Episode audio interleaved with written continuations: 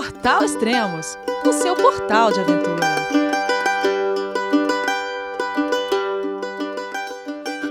Bom dia, boa tarde, boa noite, bem-vindo a Extremos, o seu podcast de aventura. Estamos estreando hoje uma nova série de cicloviagem. A Da China para Casa by Bike, do Aurélio Magalhães. Vamos falar com ele então. Olá, Aurélio, tudo bem? João, é você, meu filho? Alô, pai. Eu consegui. Eu tô no cume do Everest. Eu vi, meu filho. Te acompanhei o tempo todo pela sua página Spot. A família de produtos Spot utiliza tecnologia 100% via satélite para manter você sempre conectado em suas aventuras. Fale de qualquer lugar do mundo através do Spot Global Fone e utilize o Spot Gen 3 para estar sempre rastreado e conectado aos serviços de emergência. Desapareça quando quiser, seja encontrado quando precisar. Saiba mais em findmespot.com.br. Oi, Elias, tudo bem? Boa noite, Opa. pessoal aí do Extremos. Pô, estamos começando a... no Brasil? Ah, tranquilo, cara. Estamos começando agora um podcast com a sua cicloviagem, que está começando agora. Só tem 2.100 dias de viagem. Estão um pouco, estão um pouco atrasados, né? É, ô, o caminhão quase te atropelou aí? Então, rapaz, eu preciso te contar onde eu tô antes pra Hum. a gente começar a bater um papo aí, pra eu contar um pouco a minha história, né? É, eu, eu, eu estou aqui é, na Costa Rica, numa cidade que chama Uvita, bem aqui perto do litoral. E eu estou a 20 metros da, da estrada pan-americana. Então, ouvintes, não se assustem aí que o caminhão não vai passar por cima de mim, não, mas que o barulho vai incomodar um pouco, às vezes eu acho que vai. Tá bem pertinho, rapaz. Bom, o, o barulho pode incomodar um pouco e, pô, tá- e essa barulheira aí no fundo aí? Esses grilos aí, não vão ficar quietos, não? Então, é, bom, acho que todo mundo já sabe que estilo de viagem de ciclo viajante é bem simples, né? É, e a minha também não é diferente. Eu estou aqui na casa de, de uma família local que hospedam cicloviajeiros através de um site de hospedagem, né? Pode fazer um merchan aqui, não? Ah, sempre à vontade. Eva, Warm Showers, warmshowers.com. Por esse site a gente acaba ah, ajuda a gente a achar hospedagem pelo caminho. E essa família aqui está me hospedando e é bem do ladinho mesmo da, da, da, da estrada. É uma casa onde também funciona uma venda uma loja de cacau. Uhum. É, eles têm uma fábrica de. É uma pequena fabricazinha de cacau, estão começando agora, manufaturar sementes. E é um lugar super simples, pra você ter uma ideia que eu estou dormindo já dois dias aqui na minha rede, embaixo de um barracão, no chão batido de terra. É, Então, assim, a estrutura é bem precária, mas eu acho que tem tudo que a gente precisa para ter um bom bate-papo aí, Elias. Pô, legal. E quantos anos você tem, Aurélio? Bom, amanhã eu completo 48 anos. Caramba, 48 anos. É, E você saiu jovem, então, pra essa cicloviagem? eu era um menino. Quer dizer, continuo sendo, né? Parece que cada vez que o tempo passa, eu continuo. Eu, eu, eu fico mais menino ainda. Então, rapaz, minha, cicloviagem está completando 5 anos e 9 meses de viagem, né, 1.100 dias. Oh, 2.100 dias. Uhum. É, são 58 países e 60.800 quilômetros pedalados. Pô, eu ia falar, que- Pelos. Ah, eu ia falar pra, nesse podcast que você descrever a sua viagem país por país, acho que melhor não. Bom, a gente pode começar. Se o ouvinte aí tiver uns 15 dias sem interrupção. Ah, é, já faz um tempo que eu já saí, né, Elias? Saí. O Brasil.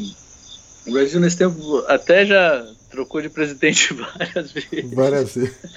E eu continuo seguindo firme aqui na minha jornada, cara. É, pô, você começou sua viagem dia 11 de novembro de 2013. É isso? Exatamente. Uhum. Bom, e o projeto é da China pra casa. E já tá perto de casa ou tá mais perto da China? Ah, não, já, já, já tô mais pertinho de casa, né? Uhum. Até o pessoal que eu falo assim, ah, você veio da China? Ah, vim da China. Puta, louco, vim da China, e pra onde você vai? Vou pro Brasil. Aí o cara fala assim, ah, mas tá pertinho, né? Ah, então pode pedalar pra mim. Falo, não, não, tá longe, tá longe. Aí tem os mais engraçadinhos que falam, pô, agora é só descida. É, só descida. É. Essa piada é velha. É. Pô, até parece que você é cicloturista, pô. ah, um pouquinho, nem, nem tanto se que vocês, não. Ô, Aurélio, antes de eu gravar com você, é, algumas pessoas já tinham falado de você para mim. É, algumas pessoas que eu gravo podcast. Quem, quem, quais foram as pessoas que você encontrou aí que, que grava podcast com extremos? Eu sei quem grava a Carol, a Franciele, a Franciele. do Projeto Válvula, né? Uhum. Encontrei também o Luiz, parceiraço. Tá. Luiz, passamos aí alguns dias juntos. Fizer... Ah, pessoal que escutou o podcast dele aí, né? Não vou ficar repetindo, mas o Luiz, Isso. da Vida Virou um Risco também. Uhum. É... A gente se encontrou. E, cara, eu acho que assim, que se encont... nos encontramos, acho que foi isso aí. Agora, tá. é, eu conheço outros, né? Conheço, já, já vi palestras do Cavalari, né? Já conheço uhum. o Cavalari pessoalmente, já fizemos eventos juntos, inclusive, é, num Congresso Nacional de Cicloturismo. É, quem mais que você entrevista aqui que eu sei que você que eu conheço? Ah, o Two, Two for Trips, né? Uhum. O, a, o Thiago e a Flávia. E a uhum. Eu sei também, eu não conheço, mas eu sei que você também faz com o Isra e com, a, com o Israel Koifman, com, com, com a Carol também em Boava. também não, não conheço pessoalmente, mas eu acompanho o trabalho deles, né? Uhum. Eu acho que, bom, eu acho, acho que é isso. Acho que é isso aí que eu conheço, que, que faz podcast com você. Eu acho que é isso. Tem outros cicloturistas? Eu não, eu não me recordo agora. Hein? Ah, acho que tem. Sempre tem uns que começam, que terminam. É, tem, tem, ah, tem, tem um pessoal aí que viajou. Um rapaz aí que sofreu uma desilusão amorosa, né? Parece. Eu não me recordo, né? e foi embora. Desilusão amorosa é, é o que mais é tem. Como é que é? Desculpa. Desilusão amorosa é que mais tem e começa a viajar, é... cara. então, tem gente que começa, tem uma desilusão amorosa e vai viajar, né? No caso, não, mas tem gente que faz isso. Agora, é, eu nunca vi o cara viajar, sofrer uma desilusão amorosa e parar. Isso aí também nunca tive. Eu, eu já vi, cara, já aconteceu, acho que com. Já aconteceu com dois é, que. Hum, eles estavam gravando podcast? Acho que não, eles estavam fazendo é, a cobertura da viagem pelo Extremos, né? A viagem deles.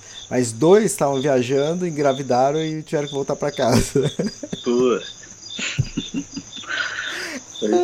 Não, porque era casal, né? Eles estavam viajando em casal, e... mas teve uhum. um que eles já tinham é, 500 dias pelo mundo, acho. Eles já tinham programado o último mês, eles iriam engravidar e depois terminaria a viagem. Então, é legal. Espero que eles não deixaram para fazer sexo só no último mês, né? Estavam fazendo regularmente. Com certeza não, né? Brincadeira, pô. É, legal. E, cara, e por que resolveu viajar e de bicicleta e por que começar na China? Bom, para chegar nessa resposta, eu volto um pouquinho, né? Eu sou educador físico, trabalhava como fisiologista do exercício numa grande academia em São Paulo. E, e como qualquer educador físico, personal trainer, a jornada de trabalho é muito longa, né? Porque a gente trabalha muito antes de todo mundo começar a trabalhar e depois que todo mundo acabou de trabalhar, né? É o horário que o pessoal tem para treinar, né? Uhum. Então, assim, por mais que eu ame minha profissão, sou apaixonado pela educação física, pela performance, eu tinha um ritmo de vida muito acelerado, né? Durante muitos anos, acordava às 5h20 da manhã, voltava em casa bem tarde da noite, às vezes até quase às 11 da noite. Então, assim, vida muito estressante, muito corrida. Você era padeiro? Não, personal trainer, pô. Eu tô brincando que padeiro que acorda cedinho pra fazer um... Pois, é, mas fecha a padaria mais cedo, cara. Muitas é, vezes ia ou, ou então um ferante, né? lá depois. Hã? Ou ferante, ferante também. É, mas o Ferante não vai dormir às 11 da noite também, não, cara. Não tem. É, personal trainer é pior que desses dois juntos aí. E, e aí, ó, já, já esqueci o que eu tava falando, tá vendo? Ah! E aí sofreu, aí, bom, aí eu vinha com, aquela, com, aquele, com aquele dilema já de, poxa, né, chegando perto dos 40 anos, a vida profissional ia bem, estava tudo bem, mas a, o pessoal estava ficando muito distante daquilo que eu imaginava, né? Sim. E, e num belo dia, num, num aniversário da, da minha filha, meu pai chegou em casa, meu pai mora no interior, né, sou de Marília, né, mas já, nessa época eu já morava em São Paulo, meu pai veio do interior lá, ia passar um jogo do Verdão, depois da festinha dela, vamos tomar uma cerveja, de deixa eu só fazer e... um corte, e você, mas não esquece que você parou na cerveja, tá? É. Você tá batendo palma porque é seu aniversário amanhã? Não. eu, não tô, eu não tô batendo palma não, rapaz. Sabe o que aconteceu? Veio um cachorrinho aqui, um cachorrinho aqui lambendo meu pé, eu tô dando umas patadas aqui, dá licença. E tá escuro aqui, porque a casa já apagou a luz onde eu tô indo. Isso aí que aconteceu, desculpa. E você tentando fingir, você tentando levar a conversa na boca. Eu tô achando que você tá matando pernilongo, cara. Não. Vai, pode vir acontecer, viu? Porque isso tem bastante. O cachorro tá lambendo. Ah, o cachorro tá lambendo minha bunda, um pouco. Pô, que bom que você deu a parte, porque amanhã eu faço aniversário, né? E num desses aniversários, depois que, é. que, que acabou a festinha aí tal, a gente conversando com meu pai, meu pai trouxe a foto de quando eu estava completando oito anos, que era a idade que minha filha estava fazendo. Ah. E ele me perguntou: Você lembra quando você tinha oito anos? Eu falei: Ah, pô, na verdade eu não lembro. Mas com a foto na mão, fazia muito tempo que eu não vi o álbum, eu conhecia muito bem, né? Comecei a, a recordar daquilo. E com o álbum na mão eu vi, eu me vi, né, com oito anos, a mesma idade da minha filha, vi meu pai, porque eu, eu, eu, eu tenho a, a mesma diferença entre de idade entre minha filha e eu é a mesma entre eu e meu pai, são 31 anos de diferença. Ah, certo. Peraí que o caminhão tá passando. É, não, tudo é, bem, pode continuar. Eu tenho 31 anos de diferença entre meu pai e minha filha, quer dizer, eu estou bem na metade, né? Então, quando eu vi aquele álbum de fotografia, eu me vi lá com oito anos, que era a mesma idade da minha, da minha filha, e vi meu pai com a, minha, com a mesma idade. E meu pai na esquerda e minha filha na direita. E aquilo me veio na hora uma relação com o tempo, rapaz. Falei, Puxa, o tempo passa muito rápido. Ontem, hoje ou amanhã. Falei assim, putz, a vida tá, tá legal, mas ela pode melhorar. Então eu comecei ali a dar o meu primeiro passo rumo à liberdade extrema, que foi exatamente é, meu primeiro passo foi exatamente uma coisa que você conhece bem, que foi fazer, foi fazer um trekking lá pro Everest, ah. fazer uma viagem. Sabe aquela história de que pô, você sabe o rumo que você seguir, mas você não sabe como chegar? Né? Aquela viagem de introspecção, aquela, aquela coisa né? buscando realmente umas, umas respostas e quando eu voltei do Nepal, o Nepal, eu digo, o Nepal mudou a minha vida duas vezes, né? A primeira foi essa aí. E, que ano bom, foi isso? Isso foi em 2009. Pô, fiz 2010 2009. lá. É, em 2009. E, bom, eu acho que deve ter impactado tanto quanto o meu, né? Sim. Quanto eu, chegar em, em Katmandu, voar para Lukla, fazer aquele uhum. aquele, aquela caminhada toda, né? Eu conheci aquela cultura completamente diferente. Quando eu voltei, eu falei assim, poxa, quando eu voltei eu já falei, ó, eu vou atrás do meu sonho, que é fazer uma viagem de bicicleta. Né? É, me preparei mais ou menos para fazer uma viagem por 5 mil quilômetros por toda a extensão do litoral norueguês, chegando a North Cape é, e indo até a Rússia. Uhum. Essa viagem virou um livro. É, Qual o nome? Esse livro esse livro já foi publicado em 2000. Essa viagem à, à, à Noruega, né, que eu falo que foi a minha primeira viagem, entre aspas, profissional, ela foi em 2011, o ano que eu estava completando 40 anos. Né? Cheguei exatamente no dia dos pais, no mesmo dia dos pais, no dia do meu aniversário. Foi uma coisa bem emocionante, assim, pessoal, bem, bem marcante. Um ano exatamente depois, no, em agosto do outro ano, eu lancei o livro. E esse livro, sem querer, virou um caso motivacional. Comecei a dar uma palestra e comecei a, a, a, a imaginar um outro, uma outra viagem, né? Aí eu já tinha o conceito, já na Noruega, eu já tinha o conceito de viagem super bem definido, né? Eu já, eu falei assim, poxa, já estou com 40 anos, né? É, vou mudar de vida, então acho que está na hora de colocar tudo aquilo que eu gosto dentro dos meus projetos. Então eu coloquei todos os meus principais hobbies dentro do projeto, fui para a Noruega.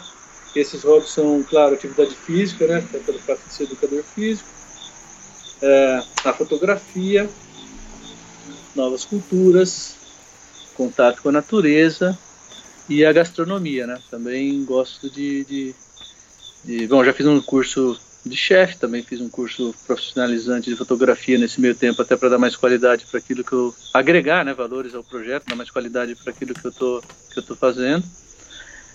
E o livro saiu com receitas, conta o dia a dia de uma viagem de bicicleta num país onde os brasileiros conhecem muito pouco, né? Conhece a Noruega? Conhece, né? Mas conhece Sol da Meia-Noite, conhece North Cape, conhece... Uhum. É, fiquei 45 dias... É, é, bom, enfim, umas 45 dias com a escuridão da... com a luz do dia, né? Sem a escuridão da noite, né? E aquilo, rapaz... Você ainda não falou assim, o nome do livro. Noruega by Bike, desculpa. Ah, tá. O livro se chama Noruega by Bike algumas fotografias. Também, quando eu fui para a Noruega, eu não tinha feito o curso de fotografia, fiz, fiz depois. Já tinha um curso de chefe, mas não tinha de fotografia. E, mas mesmo assim, né, tem umas fotos, quando o lugar é bom, assim, ah, quando o cenário é bom, ajuda, né? E, e a partir daí, então, eu falei assim, poxa, talvez isso venha a ser um, uma bela uma bela saída para mudar de vida aos 40 então lancei o livro. Um ano depois eu já estava com um projeto que se chamava Asia by Bike.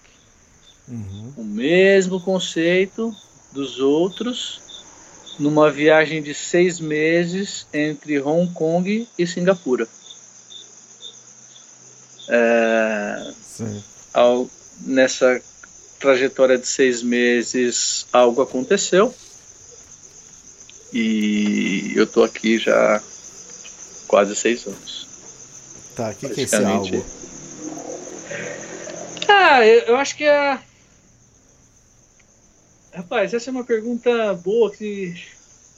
Na verdade, encontrei o sentido para fazer as coisas da maneira que, que eu acho que devem ser feitas. Né? Eu acho que a vida está aí para a gente aproveitar a responsabilidade.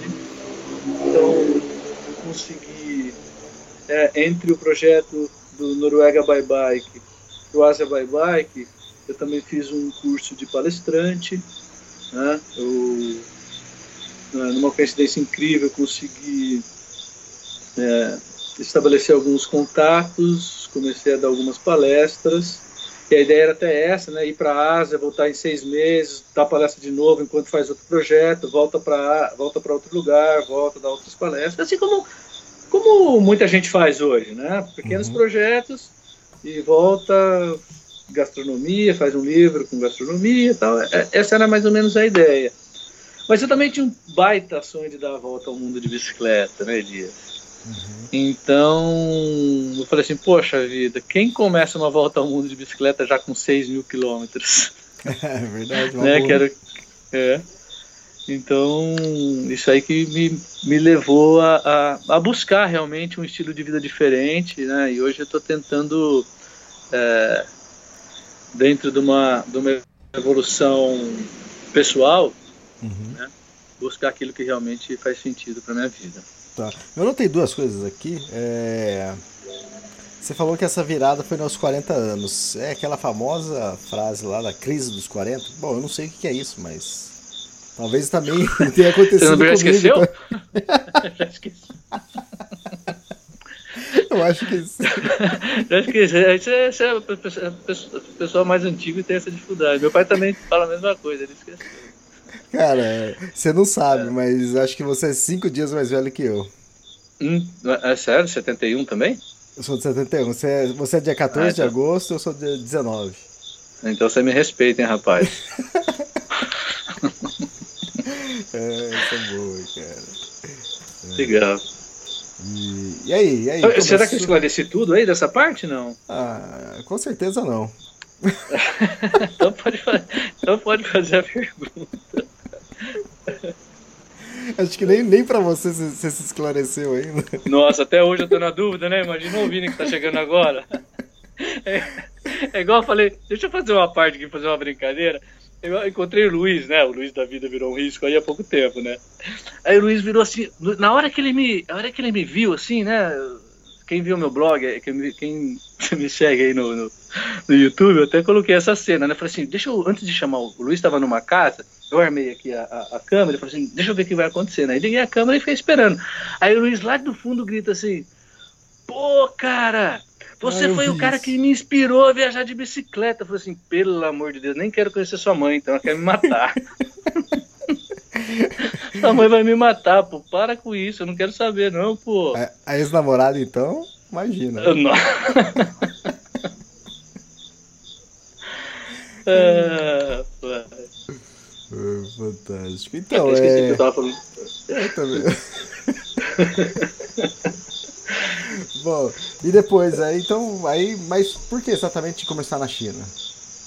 Pô, Bom, todo, mundo, é... todo mundo começa, mora em São Paulo, cara. Sai, sai pedalando, passa pela, então... pelo Uruguai, entra na Argentina, desce Patagônia, sobe Chile. Por que não isso? Então, rapaz. Então, porque. É, para responder essa pergunta, eu vou voltar então um pouquinho lá na Noruega. O Noruega tinha um. Daqui a pouco você voltar. Tinha um... não, tá bom, mas o projeto da Noruega tinha uma característica. Não, mas peraí, eu preciso, preciso voltar.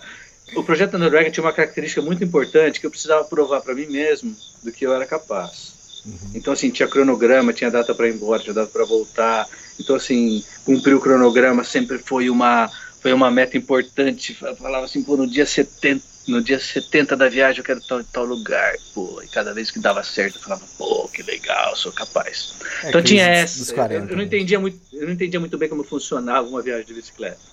Já o projeto da China para Casa Bye Bye, ou o Asia Bye Bike, ele, ele teve como prioridade a gastronomia.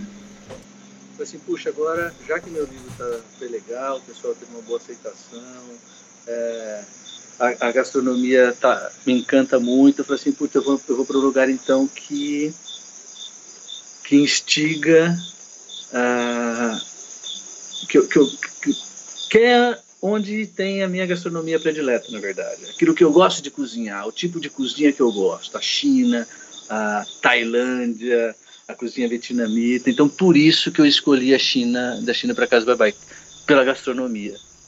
O Ásia Bye Bye, desculpa pela gastronomia. Bom, passado tanto tempo, assim, cinco anos, é, eu acho que você já visitou acho que quase todos os continentes. Você ainda acha que a gastronomia lá da, da Ásia ainda é mais atrativa para você? Rapaz, a gastronomia mais atrativa para mim é o churrasco. É, então. eu você pode me chamar para comer para qualquer coisa, assim, vamos no melhor restaurante de São Paulo, mas se eu passo em frente da churrascaria, dá vontade de parar. Eu sou assim, eu sou apaixonado pelo carne. Mas o que eu gosto de cozinhar realmente são peixes e frutos do mar. Uhum. E então é, eu ainda acho a maneira com que os tailandeses cozinham, assim, a cozinha rápida de vários tipos de sabores, num prato só, isso me encanta muito. Então é, é, é, eu ainda acho que realmente é lá. E aí resolveu ir para a China. E aí falei assim, bom, vou começar na China, vou passar, gosto da gastronomia chinesa, gosto da vietnamita, gosto da, da tailandesa. E vou, vou conhecer a, a do, do Camboja de Singapura e da Malásia, que na verdade assim é, completou, mas não foi o que eu esperava, é, até porque os países têm um, poder aquisitivo diferente, vivem a, a cultura a, a, pô, cultura completamente diferente, muda a comida e mas esses três países aí eu acho que continua sendo meu a Tailândia principalmente continua sendo meu minha gastronomia predileta. Uhum. E por que a ideia de viajar sozinho? Não achou nenhum louco? Ou nenhuma louca? Bom, quando a gente estabelece um projeto de seis meses, não é de uma hora para outra que a gente encontra um parceiro, né? Uhum. E também, cara, eu eu gosto do desafio solo, na verdade. Eu sinto falta de companheiros, adoro, já viajei com várias Será que pessoas. o desafio solo é maior do que o desafio acompanhado? Essa é uma pergunta para um podcast só para ele. Eu falo que não. Eu acho que viajar mais fácil é mais fácil viajar sozinho. Eu acho que mulher é muito mais fácil viajar. Eu, eu sou polêmico nessas coisas. Eu acho que viajar acompanhado é mais difícil do que viajar sozinho. Sim. Na verdade. Uhum. Mas uh, pode ser que para frente tem tenham surpresas no caminho. Mas está muito cedo para divulgar. Eu vi que vocês gostam de fazer mistério, eu também vou fazer. Tem um monte de podcast com mistério aí, que vocês chamam até no, no, no, nome de inglês aí, do seu livro, que você falou que você ia lançar aí, e não podia falar, tal, tal. É verdade, é verdade. Mas a minha, talvez minha viagem cresça, não sei, vamos ver. Tem uma expectativa boa disso acontecer, e eu tô super empolgado com isso também. Poxa, ah, assim... sabe como que é paixão, né? A gente fica apaixonado... Mas em cinco anos não cresceu? Não, não é que não cresceu, não começou faz cinco anos essa paixão. faz menos. Eu não tô falando dessa.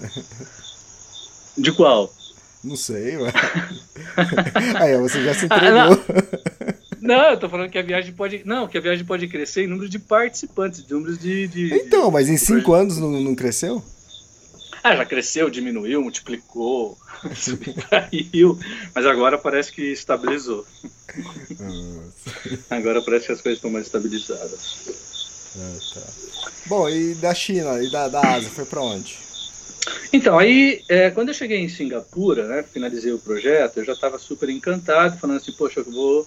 Eu renomeei, rebatizei o projeto de Ásia Bye Bike para da China para Casa Bye Bye, né, sem a menor ideia do como isso ia acontecer, porque já não havia mais nenhum planejamento. Se todas as minhas viagens antes tinham um, porque até porque havia data de saída e data de é, para voltar, né? Ela, ela, ela tinha um certo cronograma, né? A partir do momento que eu eliminei a data de ir embora, é, eu perdi um pouco a linearidade do sentido é, leste-oeste, né? Eu comecei então, ao invés de começar a seguir para o Brasil, é, rumo ao Brasil aí, uh, sentido oeste no caso, né? Que já que eu estava na China, eu fui aí para Austrália e Nova Zelândia. Uhum. Então ali uh, de Singapura eu desci para as Filipinas, fiz Indonésia, Austrália e Nova Zelândia. Aí fala assim, pô, da Nova Zelândia agora, né? Pô, outra cultura que me encanta muito é a gastronomia coreana e a tai, é, de Taiwan. A de Taiwan, aliás, é sensacional. Aí eu falei assim, vou para lá então. Então eu fiz esse, é, voltei para Ásia, né, na verdade. Voltei para Ásia, fui para Mongólia, da Mongólia fui para Índia, Nepal, é, fui para a Rússia, leste europeu, desci todo o leste europeu até o Oriente Médio, norte da África, voltei para a Europa, é, fiz um 360 na Europa, aí fiz a parte. É, voltei para a África fazendo Marrocos, Mauritânia, Senegal. De Senegal fui para o Alasca e do Alasca venho descendo todo o continente americano. Caramba, de Senegal, Resumindo, né? Você pulou para o Alasca? Aí um voo é, para lá. É, é. Uhum. Senegal, né? Senegal é a parte da África mais próximo do Brasil, né? De Salvador. Tá. Então minha mãe estava super esperançosa, ah, agora agora ele volta. Dei um perdido nela e. E, pô, tu, com todo esse tempo aí de pedalando, durante a viagem, você não, você não chegou a pensar, pô, vou mudar o estilo da viagem? Quem sabe de moto, ou a pé, de busão? Ou, ou a bike era, era, o melhor caminho? De. A bike, sem dúvida. Olha, rapaz, eu, eu, eu acho que eu fui muito feliz de escolher a bicicleta e a gastronomia como os pilares da minha, da minha viagem. Uhum. Eu não sei como é outras viagens assim de moto, nunca viajei de moto, já viajei de carro pelo Brasil e tal. Mas a, solidar a solidariedade e a, a solidariedade que a bicicleta desperta e a oportunidade que você tem de entrar na casa das pessoas pela gastronomia, pela cozinha, é, nesses 58 países me dá uma experiência, me dá uma, uma alegria. Putz, é na verdade uma contemplação de tudo aquilo que eu, que eu sonhava mesmo. Né? Pô, foi esse, esse, casamento aí é sensacional. Então, é interessante isso também, você falou da solidariedade, né, desse, desse personagem, né, que é o ciclo, ciclo viajante, né, que acaba abrindo muitas portas, né, as pessoas acabam convidando para você para dormir na casa delas. É, aconteceu com Israel, de conhecer pessoas, as pessoas, não, não, dorme nesse hotel aqui que eu pago o hotel para você. É, e, mas isso aí também, além de, é legal que, que mostra a solidariedade dos povos, né? Não, não só de um povo, né? Você deu a volta no mundo, acho que todo mundo é assim. Mas também não é uma, uma máscara, porque quando você chegar, voltar para sua casa é, e você sei lá, for para um trabalho, acabou isso, né? Porque não vai ter mais isso. Você, você não pensa algo assim? Penso sim, e às vezes eu fico até com receio. Eu, eu, todo mundo que me pergunta, eu falo, cara, é uma pergunta constante. Eu não falo, você não tem medo, né? Rapaz, eu saí do Brasil com medo danado, né? Pô, vou pra China, vou pro Vietnã, o que pode acontecer? E aí aos poucos eu fui percebendo, eu tenho medo de falar isso, porque eu sei que amanhã, né, principalmente agora aqui na América Central, né, eu acredito que a América Latina é o lugar mais perigoso do mundo, é, pode acontecer algo, né, é, comigo aqui amanhã.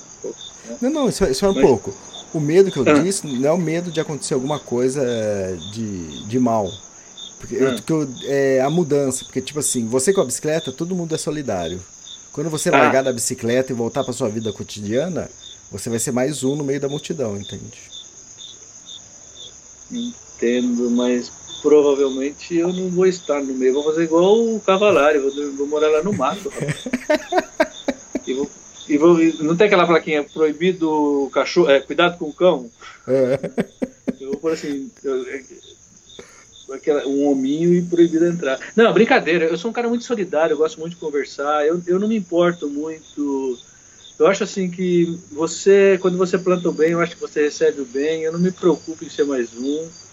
É, eu, eu gosto muito das pessoas com quem eu convivo e meu leque é sempre aberto para receber pessoas, mas eu também não tenho a mínima o mínimo pudor em descartar aqueles que eu não que eu acho que não, não vale a pena ficar ao meu lado. Então, assim, eu não tenho esse medo de, disso não, cara, dessa mudança assim, não tenho não, porque né, eu só tenho seis anos viajando. Uhum. Os outros 42 eu estava no meio da multidão, né? Sim. E eu que considero ser um cara de grupo, assim, eu tenho eu, honestamente eu não sei se eu tenho inimigos, ainda bem. eu não considero nenhum, acho que eu não tenho nenhum. Precisa ver se eles consideram a mesma coisa. É, já, mas depois de seis anos não importa muito que. Cara, aí, aí é com eles, né? Ah, é um problema deles. problema deles. E, e quais os lugares que te encantou mais né, nessa, nessa cicloviagem? O que, que você. Os lugares que você falou, pô, aqui, aqui eu moraria. Bom, é, você tá mudando o nosso script, tá vendo? Não adianta nada ficar conversando em off com você, hein? é... o roteiro serve para isso mesmo, pra gente sair do roteiro. Ah, entendi. Cara, o mundo é espetacular, né? Você tá falando assim pra morar? A sua pergunta é assim, aonde você morar, moraria? Pra morar. Pra morar? É. Acompanhado solteiro? é, com certeza é bem diferente os lugares. Depois de 58 países, é uma pergunta assim ampla pra caramba. Se eu tivesse solteiro, por exemplo, muito provavelmente Tailândia, Estados Unidos, Holanda, não sei. É, mas tem um lugar, tirando, tirando assim as brincadeiras, tem um lugar que me marcou muito ainda no começo da viagem, um lugar na Nova Zelândia que chama Wanaka. Hum. Uma cidade bem pequenininha aí no meio das montanhas, com mar, quer dizer, ele, esportes radicais ali e tal, bem pertinho de, de. Pô, esqueci o nome, lá no sul, cara. Na ilha sul do, da, a terra da, da, da, do esporte radical na Nova Zelândia, lá no, na Ilha Sul. É, tem brasileiro lá pra caramba, me esqueci o nome. O Anak ali fica ali mais ou menos. É um dia de viagem de bicicleta, 60 quilômetros dali. é um pouquinho mais reservado, tem rio, tem lago para pescar, tem rio para pescar truta, tem, tem neve, tem montanha para escalar, tem ali, com certeza acho que era um lugar. Mas. Não é Queenstown, não é? Exatamente, Queenstown. É, obrigado. Putz, você é uma enciclopédia, hein, cara. É, Como sempre. Viu? Elias, é, mas eu vou falar para você, eu sou apaixonado. Eu não encontrei um lugar mais gostoso do que o Brasil, cara. Muito provável. Eu não tenho esse, essa paixão de morar fora do Brasil. Tem alguns. Minha irmã mora no Nordeste, já morei no Nordeste. É um lugar que eu sou mais apaixonado assim, no Brasil, mais apaixonado. Mas também não descarto a possibilidade de voltar para minha terra natal, Marília, ficar por lá. Realmente o que eu não gostaria mesmo é voltar para São Paulo hoje. mas viver em São Paulo. Mas também se precisar, né, cara? Adaptação é, é necessária aí. Então... Pô, vou fazer a mesma pergunta então que eu fiz pro Luiz. Ó, surgiu uma vaga de emprego aqui na sua área, 7 mil reais em São Paulo, topa? Não. Sete? Ô, louco. Se você, tá se chegar em 70, ó, se você achar alguém em 70, você manda vir conversar comigo. Por 7 não, pô. não pelo valor, mas Sim, não dá pra deixar. trocar, né? É. é. não dá pra trocar. Não, eu acho que isso que eu tô fazendo, na verdade, é uma coisa que não deve ser para sempre, pelo menos nesse estilo, né? Eu Sim. continuo é, com foco em, em, em ter aventura como estilo de vida, né? Mas eu, por exemplo, eu acho que um projeto de volta ao mundo de bicicleta, até para quem está pensando em fazer uma volta ao mundo, pedir patrocínio, né? tem muita gente que, que escuta os, podcasts aí que está começando agora. Quem vai, quem vai bancar um projeto que não tem data de volta, cara? Super difícil, né? Sim, ninguém. Super difícil. Então, é, eu acho que ele, um projeto de volta ao mundo ele é pouco comercial, embora tenha outras formas de, de explorar que eu venho aprendendo, né? O meu canal de YouTube vem crescendo aí bastante. É, e em breve pode ser monetizado, mas não é, não é nem prioridade, mas pode vir a acontecer. Então, assim, eu acho que buscar na aventura né, um, um, um, meio de tocar minha vida é a tendência agora, na verdade. Pode mudar, né? Se eu precisar vir a ser, né? Que nem eu falo para as pessoas, pô, mas depois de seis anos, né? Voltar a ser personal trainer com 50 anos é mais difícil, claro que é mais difícil, né? Careca, mais gordinho, mais fraquinho, principalmente agora que não faz ginástica todo dia, no braço, tô parecendo um, um chassi de borboleta, né? os caras falam. E é bem mais difícil isso, né? E a profissão de personal trainer ela é um pouco ingrata, porque quanto mais tempo você. Quanto mais o tempo passa, pior você fica, né? Diferente de todas as outras, né? Que vai te dando experiência, né? Porque uma grande parte do mercado compra o profissional pela aparência, né? Se você tiver 10 minutos para conversar, tudo bem. Mas tem uma grande parte do mercado no Brasil que não liga muito para conhecimento, não, né? É. Então. É, você estava falando né, no começo, né, que quão duro que é uh, esse trabalho do, do educador, de, né? E você falou que acordava cedinho e você ia dormir que horas? Ah, ia dormir tarde, cara. Assim, teve época né? na minha vida que eu chegava em casa 15 para as 11 da noite. Eu chegava é. em casa 15 para as 11. É, agora a gente está gravando é meia-noite aqui no Brasil. Ah, tudo bem, mas agora é hobby.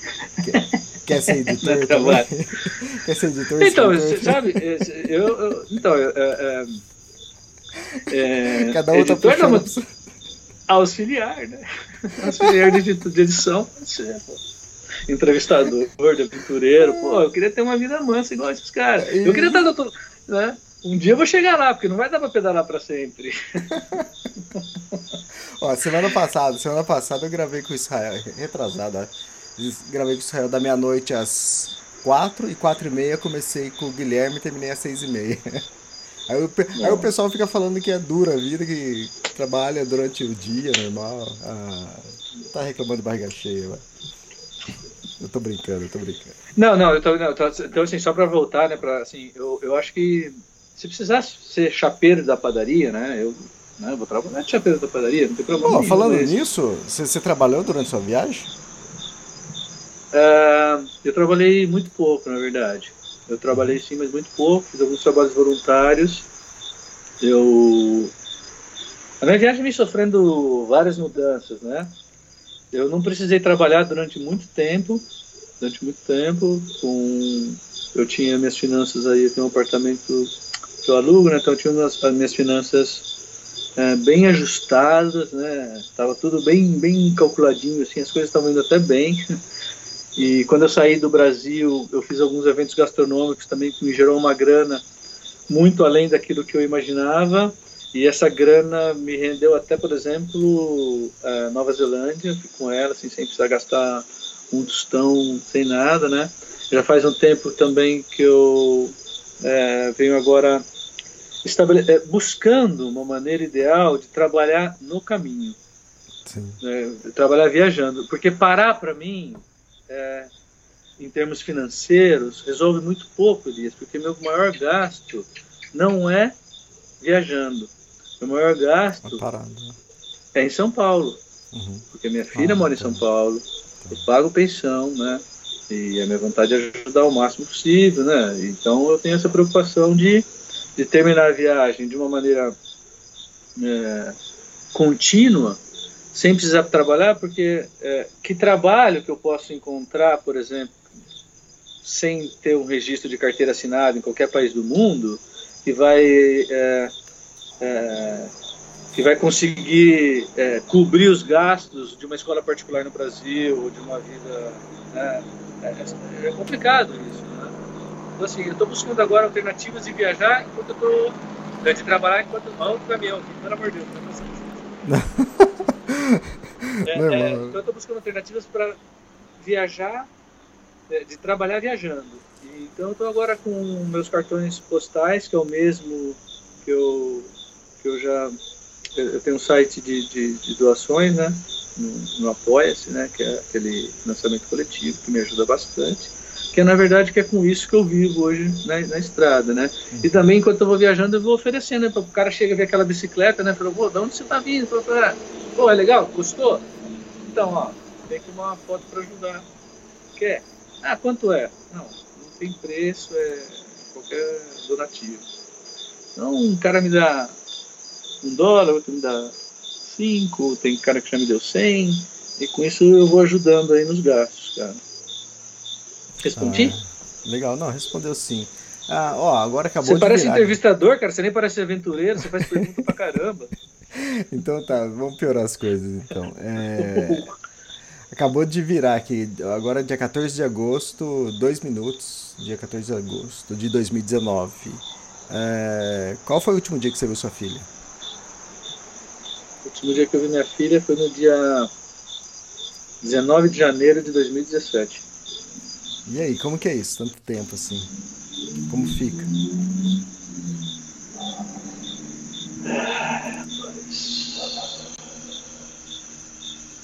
Obrigado pela pergunta. Rapaz, você sabe que as pessoas associam uma viagem de bicicleta longa como a minha, associam as dificuldades com deserto, Alasca, montanhas, né?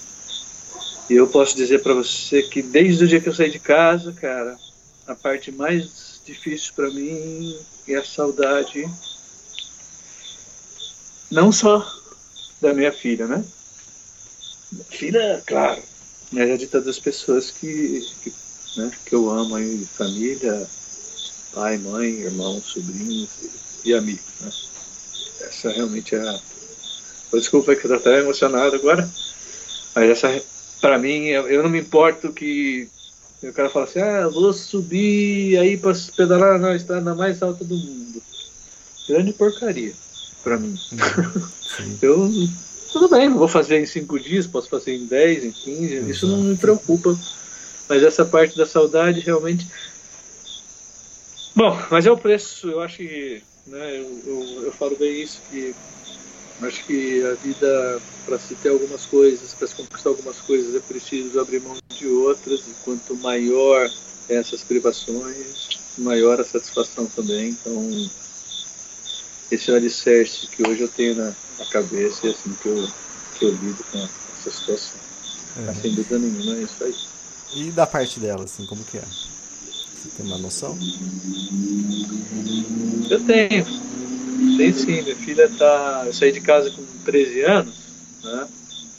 Ele ainda era uma adolescente recente, né? Acho que ela não tinha a maturidade, a maturidade para entender. Acho que nem eu, na verdade, com 50 tenho hoje. Né? Mas é, infelizmente ela não tá. Ela não tem essa. Criada de outra forma, né, na verdade. Né? Eu sou, sou um moleque do interior que sempre vivi fazendo minhas mini expedições aos, à nascente do rio do sítio do meu avô. Né? Eu sempre gostei de contato da natureza. Eu enfio a mão na loca para buscar o caranguejo lá. O, né? Vou. Eu, eu, gosto do contato da natureza. Né? E ela não gosta muito e. E até um dado interessante que eu venho buscar. é, é, não existe. É, não existe ninguém que me segue com menos de 20 anos todo mundo que me segue tem mais de 20 anos, então eu não posso cobrar isso da minha filha, né? Então as conversas que eu tenho com ela é, tem outra tem outra toada, assim, eu procuro é, conversar com ela sobre as coisas que me tocam no caminho, mas é, é difícil, é uma situação bem difícil. Uhum. Fora essas dificuldade, essa dificuldade, né, que é da família, da, da filha, e qual é o perrengue que você teve aí durante a viagem? Putz, grila. Quer que eu perrengue? É. perrengue é comigo mesmo. Ou foi tudo maravilha? Ah, rapaz. Bom, a gente pode começar então. Bom, tem, tem uma coisa assim que aconteceu, acontece comigo aí é, é, muito, que a maioria dos perrengues bem graves mesmo, ah, eu não estava em bicicleta.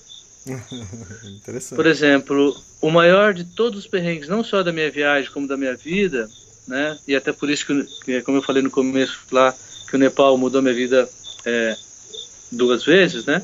Uhum. Foi que eu estava em 2014 lá no terremoto, né? No Nepal. Em 2014, uhum. aquele grande terremoto lá, tava lá.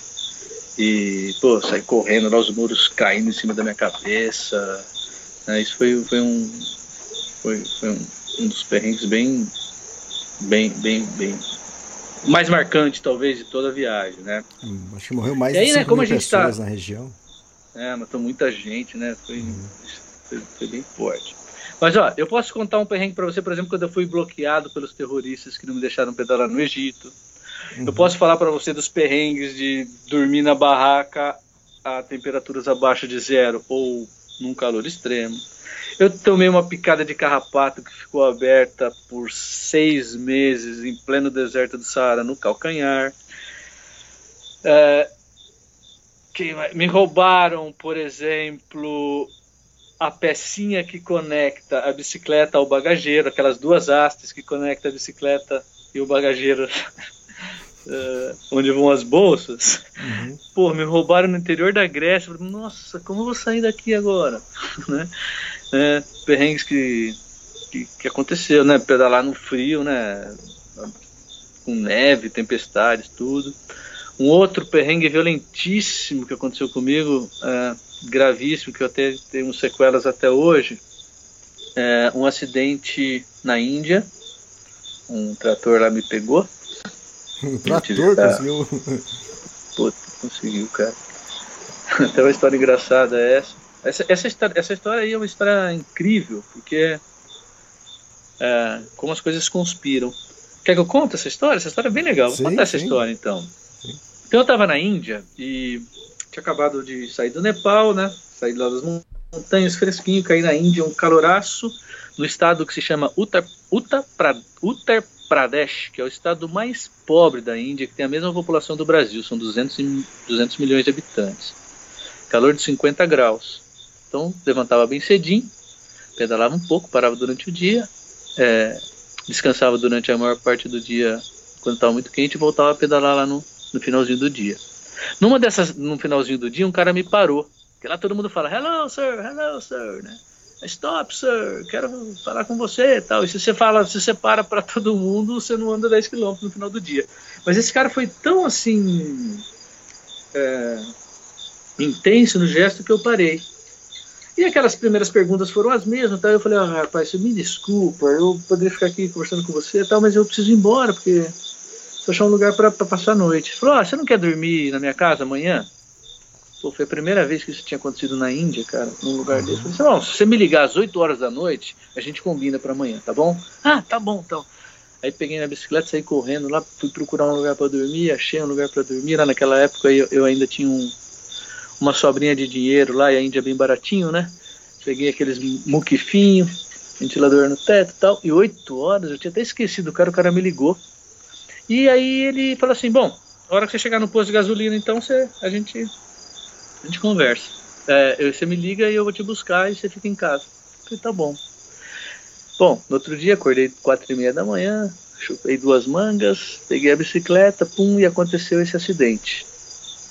Rapaz, na Índia, paupérrimo, tudo sujo, pedalando com uma mão só, das 11 às 3 e meia da tarde, um calor, cheguei na casa do cara, rapaz, falei, puta, e agora? O braço inchado, todo ralado. Cara, não é que a mãe do cara era médica, tinha estudado na Alemanha, eles moravam dentro do complexo hospitalar, tinha ar-condicionado durante duas horas na casa deles, que mantinha né, a casa fresca por todos os, por todo dia. E cara, eram vegetarianos, mas iam lá buscavam um Fui tratado como um rei, rapaz. Você quer comer hoje? Lá, dava um jeito de buscar uma galinha, de buscar um cabrito, trazia um sorvete. Então, aquela história de que não há perrengue que venha para o bem. é. É. Então, é, é, esse também foi uma, uma, história incrível, né? assim, de sorte que as coisas aconteceram. Porque se, se não tivesse acontecido isso, se esse cara não tivesse levado para casa dele, honestamente, um lugar onde ninguém fala inglês, né? A não ser a mãe desse menino fala um pouco. Rapaz, eu não sei como eu ia me sair dessa, na verdade. É, Pô, cá, outro cê, perrengue. Você teve ah. síndrome do desfiladeiro torácico? torácico? Então, é eu, eu, então, então, rapaz, isso começou lá no Saara. O síndrome da desfiladeiro torácico é uma é uma doença, é, é uma enfermidade para é, você sabe eu espero que o ouvinte saiba o que é uma postura cifótica, né? Aquele, a, a, postura do corcunda, né? Aquela postura de quem viaja muito tempo na bicicleta ou aquele cara que trabalha muito tempo de frente ao computador fica que nem um corcunda ali trabalhando, né? Uhum. É, mais ou menos provém daí, isso aí. Mas nada mais é do que os músculos do pescoço, os escalenos do pescoço, eles contraem o nervo radial. O nervo radial é um nervo que ele sai do pescoço, ele corre todo o braço e vai até o dedão é, e o indicador, uhum. né? E ele, com, ele e acima do desfiladeiro, ele, ele, o músculo entende que mesmo ele estando durante, é, ele entende que o estado natural dele contrair. Poxa, deixa eu começar de novo, porque é difícil de explicar. Eu perdi o raciocínio. Ó, é assim: os dois músculos, de tanto tempo que eles ficaram contraídos, eles uhum. entendem que estão relaxados, mas na verdade eles estão tendo uma atividade de, de contração. Sim, como se eles estivessem fazendo um trabalho durante todo o dia e, e eles não conseguem mais relaxar por si só. Então eles comprimem esse nervo radial. Isso aí já faz dois anos, né? Dois anos e pouquinho. E ainda hoje eu sinto formigar a ponta do dedão e a ponta do indicador. E a característica disso é que ele dá uma dor, é, é, é, é dói ora no pescoço, ora no ombro, ora é, no, no, tríceps, ora no antebraço. Né? Uhum. E eu fiquei muito tempo achando que o problema estava no ombro, porque a primeira vez que, que doeu veio no ombro. Tá. Só depois de quase seis meses que eu consegui diagnosticar também numa sorte danada, num amigo da minha irmã que, que, que mora é, que morava nos Estados Unidos, que é fisioterapeuta e dá aula na universidade, trabalhou com a minha irmã.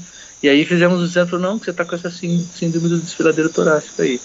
E, e até hoje eu tenho ela, né, porque é, eu consigo tratar tudo, né, eu consigo é, fazer alongamento e tal, mas cara, precisava de, de laser, precisava de fisioterapia, precisava de um monte de coisa para acelerar esse processo. E como a minha postura na bicicleta não me deixa relaxar 100%, Então esse, essa recuperação é bem, bem demorada. Mas é uma, uma doença bem chata de, de, de sarar enquanto você está pedalando. E os roubos? Além uh, da fivela. Hum, só uma varinha de pescar, uh. um computador de bordo da bicicleta. Mas, cara, eu não tive problema muito com roubo, não. Nunca fui abordado para ninguém me assaltar, roubar essas coisas, assim, não. Só, só terrorista. Ah, é, os terroristas são terroristas. Na verdade, que acho que é, o governo acho que é mais terrorista do que os próprios terroristas, mas é, porque eu já vinha pedalando, já tinha passado por algumas trincheiras de cara ali com, com armas ali e tal. eu sei que pode acontecer, aconteceu aí já, não, não sei aonde, aí que mataram os caras e tal. Mas eu não, eu não senti medo no Egito, não, mas o governo, a polícia é, pediu que eu pedalasse por lá tinha o sonho de pedalar durante é, por, pelo Nilo, né? Mas eu não consegui porque a polícia não deixou. Tentei dar um migué, fui lá no primeiro dia, saí os caras me bloquearam. Ah, tá bom, voltei, checkpoints, né? Aí voltei, passei por trás dos checkpoints, fui, porra, 15 quilômetros mais pra frente, outro checkpoint, aí me puseram no ônibus, meteram a bicicleta no ônibus, falaram, vai pro Cairo, tem que sair daqui é, de outra forma, pedalando não dá. Bom, você comentou que um dos pilares da, da sua, sua viagem, da sua cicloviagem é a gastronomia, né? Mas você comeu rato, comeu cachorro? São as duas, as duas únicas coisas que eu me direito, que eu me reservo no direito de me, de me permanecer calado como me faz essa pergunta. Então vai, Não lembro que eu comi. Bom, vamos somar aí. Cobra, tarântulas, barata. É, é, eu, eu gosto de experimentar tudo. Uhum. E eu já comi muita coisa estranha, assim. Eu já é, eu não gosto de falar muito porque ah, que nojo, não sei o que, né? Os vegetarianos então quase me matam quando eu falo que já comi essas coisas. Mas, é, ó, sinceramente, eu é, rato e cachorro eu não me lembro. Mas já comi fígado de carneiro cru, já comi cabeça de cordeiro, já comi barata, já comi tarântula, é... sopa de é cobra, essas coisas assim para um... experimentar, coisa de, de, de, de, de gastronomia local mesmo. Faz um crack Ovo de pata morde. galado. O quê? Desculpa. Barata faz um crack na hora de que morde? Faz, cara. Oh, barata, grilo, besouro, é, essas porcaria tudo mesmo gosto e não é muito gostoso não. Seco, para na garganta, precisa tomar uma gelada para ajudar a descer. Agora a tarântula é boa, cara. A tarântula, ela é molhadinha. Hum. Tá certo que as perninhas ali, os pelinhos que saem dela ali, né? Aqueles pelinhos é meio estranho a hora que você pega na mão, assim, pra levar na boca. Mas é surpreendente, porque é molhadinho assim, até é gostoso, meio azedinho, que é o temperinho ah. que eles colocam é azedinho. Hum. barata, é, né? Foi o melhor de todos. Ah, barata não, barata é seca, esturricada. E as pernas da, as pernas da barata, do grilo, ainda para na garganta. Será que sobrou, será que sobrou algum ouvinte numa hora dessa ou tá apertando avançar, avançar? Não, a, a, parte gastronômica é uma parte muito interessante do projeto, porque, assim, é, é, eu, eu, eu, tem uma parte da, o pessoal fala assim, ah, o pessoal na China come cachorro, né? Não é em todo lugar que come cachorro, pô. Tá? É, eu passei por um lugar lá que parecia um cachorro tal. Sei se é, parecia um cachorro que eu experimentei tal, mas não tinha nada de, de muito especial, né?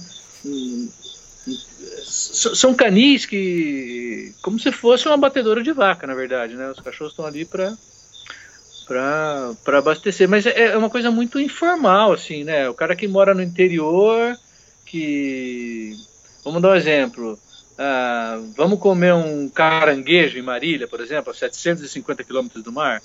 Ah, pô, ninguém, né? É coisa difícil de acontecer, né?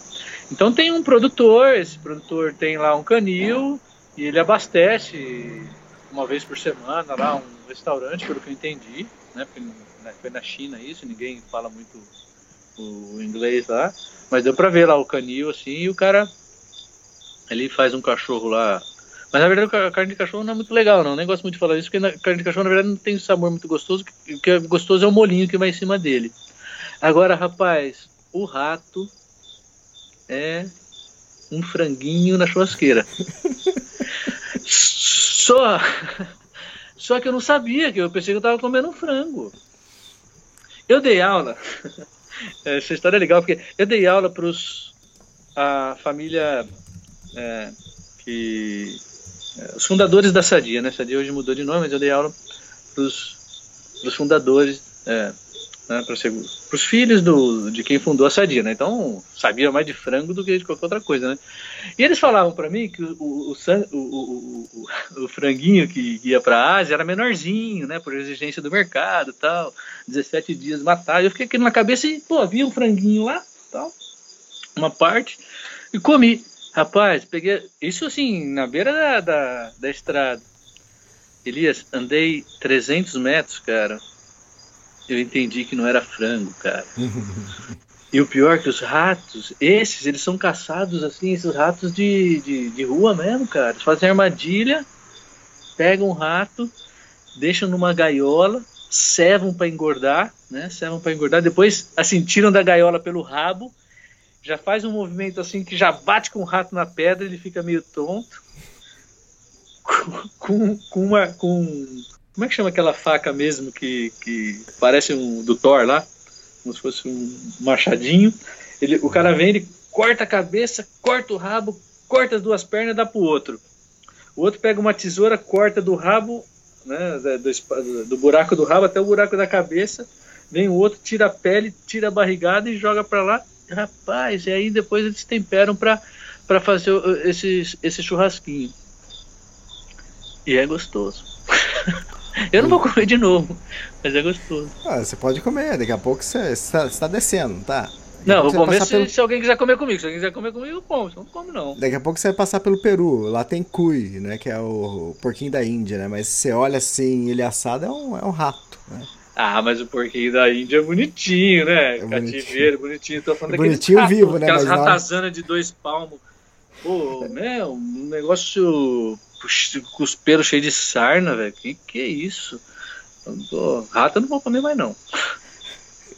É bonitinho vivo, né? Mas na hora que você vê ali no espeto ali, é um, é um rato assado. Não, você não, não, na hora que você vê no espeto, você não percebe que é um rato. Eu até não, não sei se eles vendiam como rato. O cui, pa, o mais parece rato do que outra coisa. Hã? O cui que serve lá no, no Peru parece mais rato é. do que qualquer outra coisa. Se o cara tá colocando um rato ali em vez de porquinho da Índia, pode ser também, tem. Ô, deixa eu ah, pedir uma desculpa, ô, ouvinte, dá uma desculpa aí. eu sei que o assunto deve estar. Tá... ah, média gastronômica. É. Gastronômico pra mim é outra coisa, não é isso não. Não, eu sei. Não, tem a parte boa também. Bom, então vamos, vamos só, só vou te falar uma coisa surpreendente de toda, toda a história gastronômica, né? Muita coisa que eu comi, mas é que coisa boa o pessoal não gosta de, de escutar, né? Gosta de tragédia mesmo, gosta de coisa ruim. É, as perguntas que você me faz, né? Os perrengues, o primeiro. Cara, você sabe uma coisa que eu comi foi surpreendente? Hum. Bico de pato. Bico de pato? Bico Como de assim? pato. O cara me trouxe uma cabeça de pato para eu comer, que era deliciosa, lá, lá em Taiwan, que era deliciosa, por exemplo, e eu separei o bico, né? Falei, pô, vou comer o bico. Sou besta, né? Vou comer a carninha. Rapaz, o bico de pato não era a melhor parte, cara. É a coisa mais interessante que tem. Tem aquela texturinha, ela, ela tem aquela texturinha daquela batatinha frita. Sabe quando você põe duas batatinhas dessa na boca? Aquela textura. É bem legal. Bom, eu, achei que, eu achei que ia melhorar, cara. Agora, e também uma coisa que essa aí eu se eu encontrar vou comer de novo e uma coisa que marcou muito nessa minha viagem até eu acho que você vai me mostrar, vai me perguntar assim momentos emocionantes né da viagem isso. Mas foi o fígado de, de carneiro cru cara que também é uma é uma coisa que eu já tinha comido com meu avô quando eu era adolescente. Eu falava com meus amigos né meu avô gostava de tomar uns pingão e a primeira vez que eu comi, que eu tomei uns pingão foi comendo esse. Tomei um porre, na verdade, foi comendo esse fígado de carneiro cru. É que meu avô tinha um sítiozinho lá que, que abatia aí no, no fim de ano, né? Um porquinho, às vezes um carneirinho, um pavão aí, um pavão não, um peru e tal. E ele matou lá um, um, um, carneiro e a gente comeu esse, esse, esse fígado de carneiro. Rapaz, que delícia que é, viu? Que delícia que é. Isso aí é bem interessante. Isso. Aproveitando isso, é, quais foram os lugares mais marcantes que você visitou? Vamos mudar de assunto. ah, tá bom. Lugares marcantes é, ou momentos marcantes? Ah, pode ser. Eu estava falando isso desse fígado do carneiro aí, só para fazer um relato aí, por exemplo, eu, depois de 106 anos, eu, re- eu reconectei 106 É. anos, cara, eu tenho. Eu não vou fazer tudo isso, nasci em 71. Então, é, mas depois de 106 anos eu consegui re- reconectar duas partes da família Tanuri, né? Eu sou Aurélio Tanuri Magalhães, são libaneses, né? Eu cheguei no Líbano de bicicleta e foi o segundo lugar que eu, que eu, que eu, que eu provei esse fígado, de- que eu comi esse fígado de carneiro, né? Meu bisavô tinha um irmão e, e aí perderam o contato, uma parte da família ficou lá no Líbano e foi um momento super marcante chegar de bicicleta lá. Ai, fica no meio das montanhas, uma cidade que chama Basquinta. É, eu, é, eu acho que é dois mil e poucos metros de altura, sair do nível do mar, né, de Beirute, ou, é, de Damasco, capital do Líbano, Damasco, né? né? Da- nossa, me fugiu agora, capital do Beirute, né, capital do Líbano? É, Beirute. Saí de, de... É, Beirute? Beirute? Beirute. É, né? Saí de Beirute, nível do mar, fui subindo lá, cheguei na casinha lá, falou, ó, eu sou do Brasil, sou seu primo, né? Sou seu... Falei, "Ih, aqui a gente já vendeu tudo, viu? Não tem mais nada aqui não. Espertos. Então esse foi um momento super marcante, assim, de reconectar aí a, a família. Depois. Eu vi como foi marcante. Também, assim, tive a oportunidade, assim, lugares marcantes que eu passei, assim, pessoais, né? Bom, conheci geleiras, né? O, né? Fazer caminhadas dentro de uma geleira aí, Queenstown, perto de Queenstown aí, é, Joseph Glacier, né? Em, em- na Nova Zelândia, é, é, oásis no deserto, eu fui num oásis no deserto de Sinai, que, nossa, que aquilo me marcou muito, né? Porque, putz, areia, é, terra para todo lado, e de repente você faz uma caminhadinha assim, chegando no lugar com, com água corrente, que você pode tomar banho, então marcou muito. O Egito foi para minha segunda vez, né? 5 mil anos de história, é, me marcou muito, muito, muito também. Taj Mahal, Grand Canyon, os parques dos Estados Unidos, como Yellowstone, Alaska, né? Lugares fantásticos, a Rússia, né? Moscou, na verdade, mais do que a própria Rússia, foi muito marcante. Por... Eu imaginava uma Rússia completamente diferente. Tailândia, ah, os Apeninos, Europa. Rapaz, melhor você me perguntar, fale sobre isso que eu descrevo. Mas eu posso eleger, então, assim, lugar marcante, eu, eu- como hospitalidade. É, eu acho que a Turquia é o número um, mas como atrativo turístico, nada é igual ao México Ah, é? para mim. É, nada igual ao México. É, cultura, gastronomia, deserto, praia, montanhas, etnias, pessoas, natureza. Rapaz, México eu acho que é meu país, assim por quilômetro quadrado. Eu, eu ia citar a Noruega, mas a Noruega não está dentro dessa viagem. Eu não passei na Noruega porque eu já tinha ido lá, né? Noruega, assim, por quilômetro quadrado, acho que é o país mais bonito do mundo, né? Por, por, por quilômetro percorrido, assim, porque cada curva é um lugar mais bonito que o outro. Agora, em termos de atrativos, assim, para um. Eu acho que o México realmente é o meu país predileto de todos. E momentos marcantes? Tem mais ah, fora encontrar seus familiares lá? Bem receptivos? Ah, não entendi, eu não entendi o que você falou agora, me, me- me fugiu aqui sem querer o, o o som. você tá ah, falando. fora encontrar, encontrar seus familiares bem receptivos lá em Beirute, você tem outros momentos marcantes? Tem. Tem sim. Ah, rapaz, no, no deserto do Saara aconteceu uma coisa comigo. Na Mauritânia. Eu. Na Mauritânia que eu tive a primeira crise desse desfiladeiro torácico sem saber que era o desfiladeiro torácico, eu tive que ser, tive que parar no meio do deserto lá e pedir ajuda para um corpo de militar que me levaram até um hospital. Eu deixei minha, minha, minha, minha, minha bicicleta no checkpoint, eles pegaram um carro e voltaram 80 km comigo para ir no hospital mais próximo. Hospital. Não tinha energia elétrica, não tinha médico, não tinha nada. Eu cheguei lá. Mas era um hospital. E eu fui tratado lá, depois de duas horas esperando, o cara me deu uma injeção e eu estava com muita dor. E o soldado que estava me acompanhando morava nessa cidade. E ele falou assim para mim, ele falava pouco inglês, mas eu consegui entender que ele falava assim, ó, oh, vamos para minha casa, que a gente come alguma coisa lá e depois pegamos o carro e voltamos lá para para onde está sua bicicleta, né? Ah, tá bom, beleza, né? Até vai rolar um rango. A, a Mauritânia é um dos países na contramão do mundo, né? A Mauritânia, para você ter uma ideia, é, o padrão de beleza dos mauritânios é a gordura. Hum. Hoje é, é uma série de polêmicas, inclusive, que envolve isso, mas lá, bonitinho mesmo, aquelas pessoas enormes de gordas. As mulheres são induzidas a ficarem muito gordas porque na cultura deles ocupa mais espaço no coração do homem, né? Rapaz, e associado a isso, tem aquela cultura de que eu ofereço o, o meu familiar para um visitante como ah, boas-vindas. Uhum. Foi bem recebido lá? Bom, vou começar a contar. Então já estava à noite e não tem energia elétrica nesse hum. lugar. Ah, pra você ter uma ideia, as ruas são igual a areia do Saara, assim, rua, as ruas são no meio do deserto, né? E aí andando, cheguei na casinha lá, não tinha. E tinha lá dentro da. Os homens todos fora, fora da casa, numa, numa, sentado numa esteira, e as mulheres dentro da casa.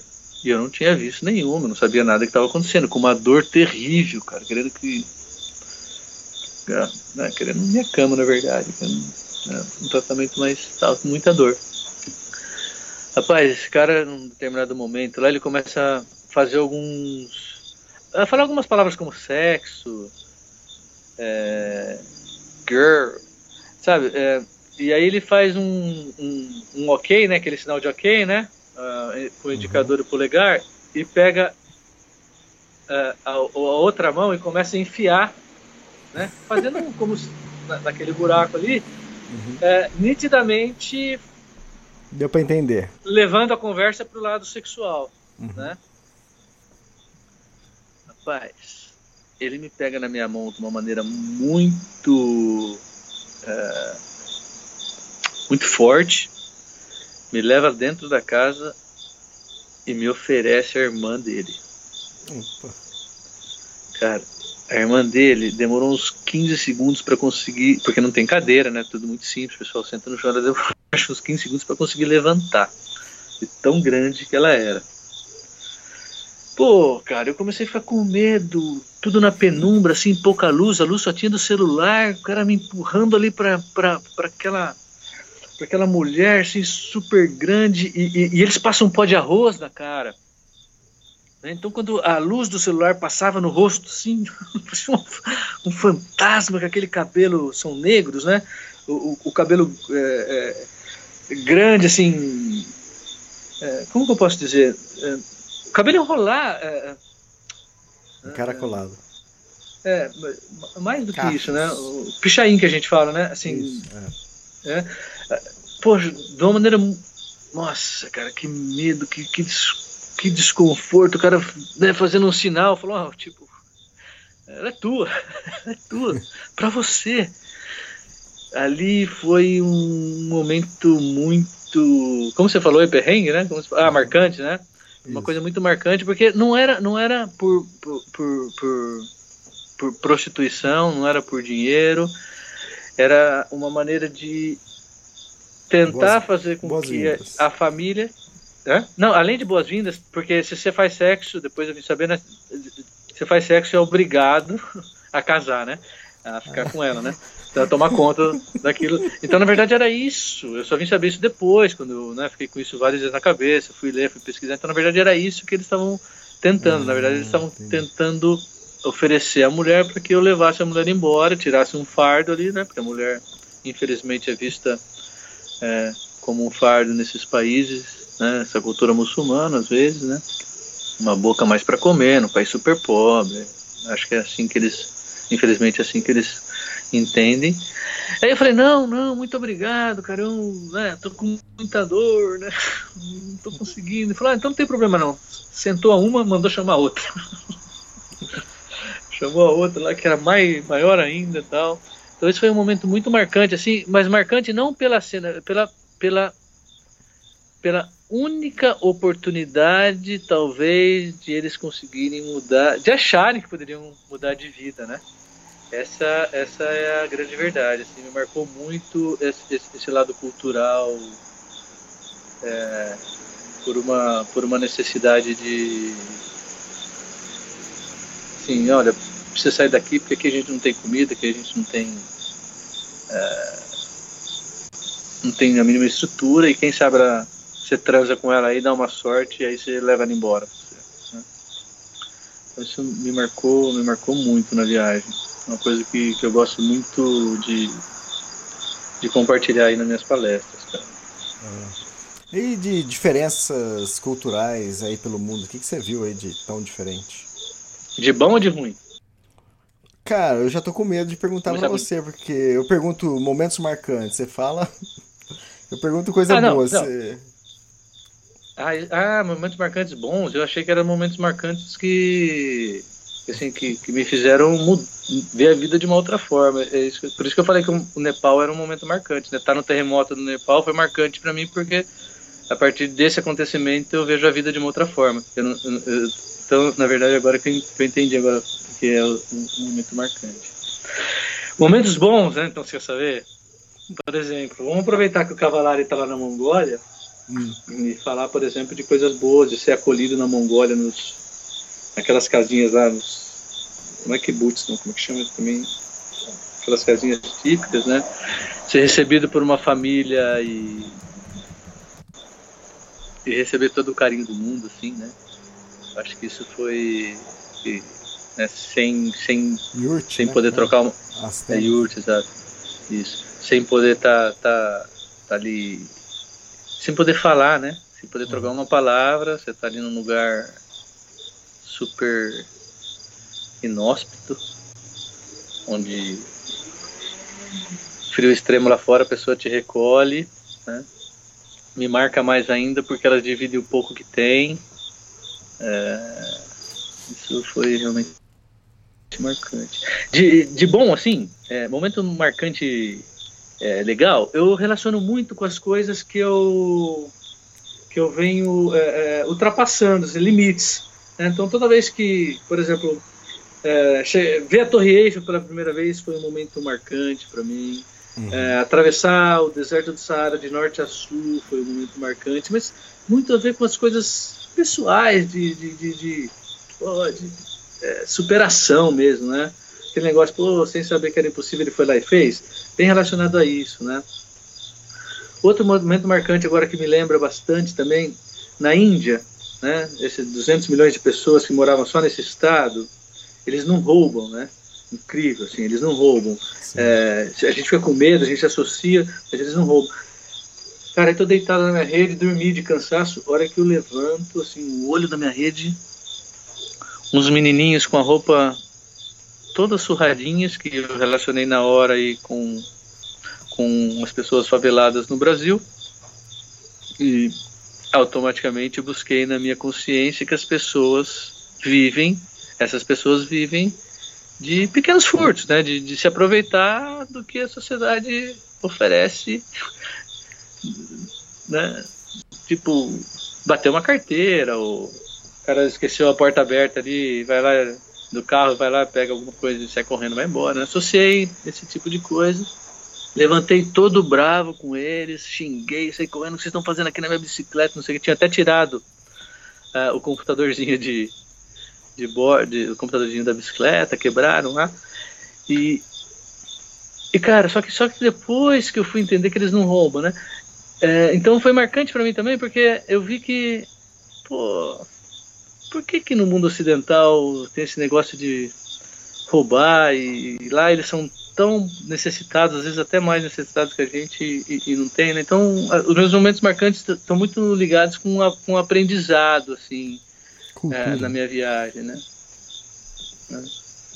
É, assim, se for falar assim turisticamente, voltar a conhecer a Capadócia, por exemplo, é, voltar para as pirâmides do Egito, é, outro momento marcante que, que, que, foi assim impossível de se imaginar num, antes de estar tá lá. Pô, um acampamento beduíno, nômade, é, é, no Marrocos, no, no começo do deserto do Saara Pô, fizeram uma festa para mim lá, mataram um bicho, mataram um carneirinho lá para fazer um, um, ensopado porque eu tava lá, mas o cara não tem. É, o, cara, o cara vive numa lona e consegue. O cara não tem um mó, o cara não tem. Para falar a verdade, eu contei. O cara tinha seis copos e um lugar, um negócio para fazer chai e uma panela, porque eles comem tudo na mesma panela. Quer dizer, por receber a solidariedade dessas pessoas é, é, a coisa que mais que mais me marca assim e talvez é, é, o que mais me faz repensar na vida que a gente leva aí no Brasil né uhum. É, durante sete anos eu morei em Brasília né e o pessoal de lá sempre me falava sempre gostava de orgulhosos né gostavam de falar que lá em Brasília, onde tem o mais bonito pôr do sol. Você encontrou algum pôr do sol mais bonito por aí? O pôr do sol mais bonito da minha vida foi em Boracay. Não porque foi só um, foi uma sequência. Boracay, Boracay é uma ilha nas Filipinas, claro, né? Filipinas é toda aí. É, fica nas Filipinas e eu nunca vi um pôr do sol tão marcante como aquele. Porque foram vários. Todo dia, uma semana lá, todo dia aquele negócio sensacional. Mas eu vi alguns pôr do sol. Pô, como fala o plural disso aí? Me ajuda aí. É, você não, Google. não, tá bom. É eu vi pôr do sol bonito. Vamos mudar então a frase. Vai, ouvinte. então, pôr do. Pôr. Ah, não lembro agora. Português é difícil demais. Mas, por exemplo, uma, uma, um, dois, duas vezes no Alasca eu vi um pôr do sol lindo, cara. Me ajuda aí, Google. tá com... Pores do sol. Pores do sol, exatamente. Por, pores do sol. É, eu vi, eu vi aquele vermelhão assim lindo no Alasca, cara. Também tem de dois dias lá seguidos. Pôr do sol lindo, lindo, lindo. E eu, eu, eu assim, pôr do sol, para falar a verdade, eu já vi muitos, porque é, é a hora do dia que eu mais gosto. Eu, eu não consigo levantar cedo para ver o nascer do sol. Sou muito preguiçoso para isso. É, a maioria dos dias eu não consigo vê-lo. Então, assim, pôr do sol eu gosto de ver bastante, assim, e, e, e me marca muito. Me marca muito o pôr do sol. Aliás, é, é a hora do dia que eu mais gosto. E Boracay, sem dúvida, foi o mais marcante de todos. E do Alasca também. Tem mais alguma mar... coisa marcante, alguma coisa diferente que aconteceu na... durante a viagem até agora? Bom, já falei do terremoto, deixa eu ver o que mais que eu posso falar para você. Então, sempre as coisas que me marcam, assim, é, é, são relacionadas com pessoas, né? É, de pessoas que não... É, outro caso na Mongólia, por exemplo, é, foi a primeira vez que eu, que eu convivi uma semana no yurt, né? É, onde a família toda mora só num cômodo e dormem todos juntos e cozinham no mesmo cômodo, banham-se no mesmo cômodo, assim, essas coisas me marcam muito, cara. Posso estar esquecendo de algo mais. Nômades, as pessoas que eu encontro no caminho, é, fumar um narguilé é, numa província do Egito lá com beduínos de verdade, que se escondem as mulheres dos visitantes. É, outro momento que eu me lembro agora que foi muito marcante para mim, eu estava no Mar Morto, é, tinha descido de. Porque assim, lugares marcantes, Petra, por exemplo, né? Uhum. Então eu estava descendo de Petra, né, para chegar no Mar Morto, você sai de Petra mais ou menos 400 metros acima do nível do mar para chegar a 400 abaixo do nível do mar, o lugar mais quente que eu já tive no mundo, 52 graus, né? Pedalando ali, não tem uma sombra, água quente no meu cantil, um casal de alemães de carro passa e fala, pergunta um pouco da minha história e fala assim, olha, tem um hotel assim, assim assado, 30 quilômetros daqui, passa lá pra gente almoçar. Falei, tá bom, claro, cara, isso era mais ou menos de manhã. Não consegui chegar na hora do almoço, acho que eles fizeram check-in, foram embora, cheguei lá, tinha um envelope com o meu nome, né? uma diária no hotel 5 estrelas, com tudo pago, uma nota de 100 dólares dentro. Assim, né? não sei quem é o cara, é, nunca, a gente ia trocar o contato almoçando, né? Uhum. Então o cara passou por mim, ofereceu assim, eu não sei quem é o cara até hoje. Sim, essas coisas, essas coisas, a solidariedade me marca muito. Quem mais Bom, assim de momento marcante? É, ser resgatado por um amigo de um amigo também, é. porque eu estava doente já com essa síndrome do desfiladeiro, o cara viajou 600 quilômetros para me buscar, assim, sempre muito a ver com as pessoas. Comer polvo no deserto também foi marcante. de onde veio esse polvo aí? É, às vezes, às vezes o, o Saara, né, a estrada que você faz lá, ah, tá. Saara, ele, ele, ele, ela vai bem perto do, do, do, do, Atlântico ali, né? Tá. Aí vamos dormir ali, de repente, alguém, né, tava com um amigo até nesse, nesse dia, alguém bate na barraca lá, tá até. Aí vem um cara assim com um polvo, cara, nossa, quase 2 quilos de polvo, oferecendo para comer. E polvo é meu fruto do mar predileto, né? Aí, pô, jantamos de novo. Também foi marcante essa história. Bom, é... aí se foram cinco anos e você chegou aí na Costa Rica, é isso? Isso, agora eu tô, tô na Costa Rica, em Uvita, já 150 quilômetros da divida com, com, com o Panamá. Tá. E seus planos é você descer para para Ushuaia, né? O ouvinte deve estar tá falando assim, pô, mas pegou ele no finalzinho da viagem, né? É. E... Mas quanto tempo falta para chegar para Ushuaia? Você tá parecendo os caras que eu encontro no caminho. Faz umas perguntas que eu não sei responder. Olha, é não, é, assim, eu costumo dizer para as pessoas assim, que elas, o que elas me perguntam de agora para trás, eu respondo tudo. Uhum. De agora daqui cinco minutos, eu não sei responder, porque amanhã, a hora que eu sair daqui, eu não sei onde eu vou tomar café, eu não sei onde eu vou almoçar, eu não sei onde eu vou dormir, eu não sei o que vai acontecer, não sei quem eu vou conhecer, né? Também não tenho uma estimativa real ou assertiva de quando eu vou chegar e nem se eu vou chegar é, em Ushuaia.